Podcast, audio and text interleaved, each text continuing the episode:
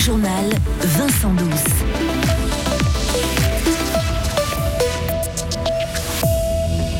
Le méga projet de golf à Pont-la-Ville a du plomb dans l'aile. Les rives du lac de la Gruyère devront attendre encore un peu pour le luxe, les strass et les paillettes.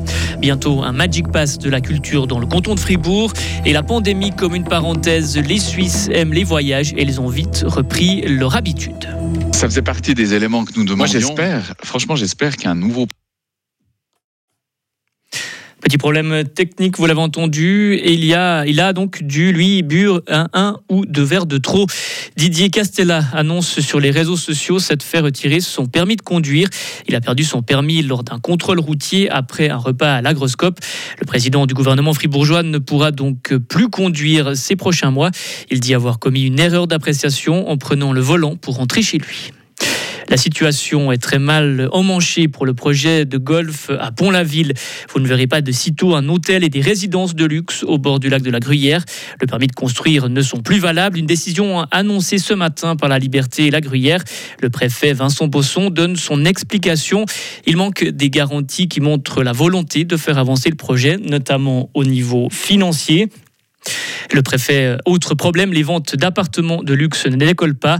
Vu la situation, est-ce que le préfet croit encore en ce projet? Écoutez sa réponse. Moi, j'espère, franchement, j'espère qu'un nouveau projet va, va, démarrer, mais il faut que ce nouveau projet soit redimensionné, qu'il corresponde à, finalement le, marché actuel, parce que c'est vrai que le précédent projet me paraissait, euh, disons, en termes de coûts, en termes d'espace, euh, totalement démesuré, et je suis pas sûr que la région euh, aurait été grandie en, créant des logements finalement qui restent vides les trois quarts du temps.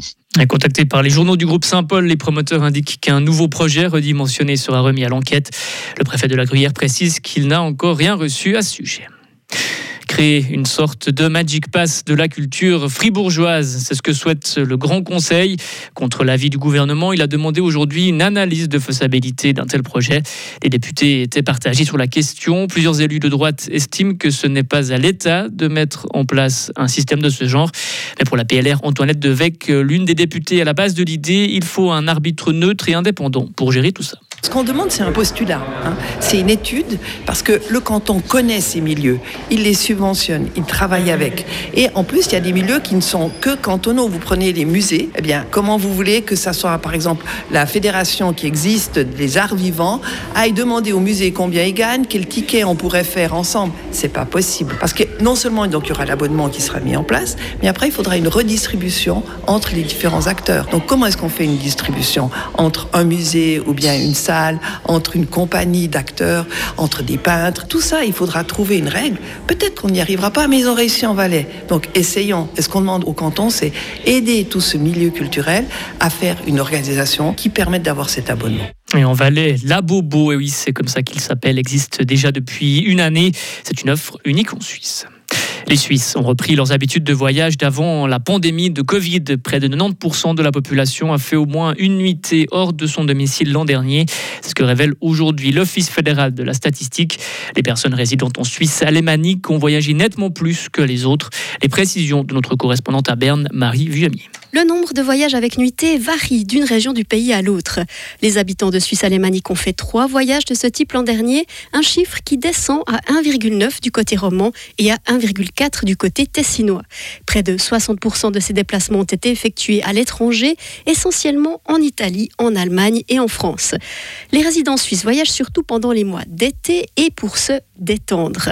Ils logent la plupart du temps dans des hôtels et dépensent en moyenne 185 francs par jour.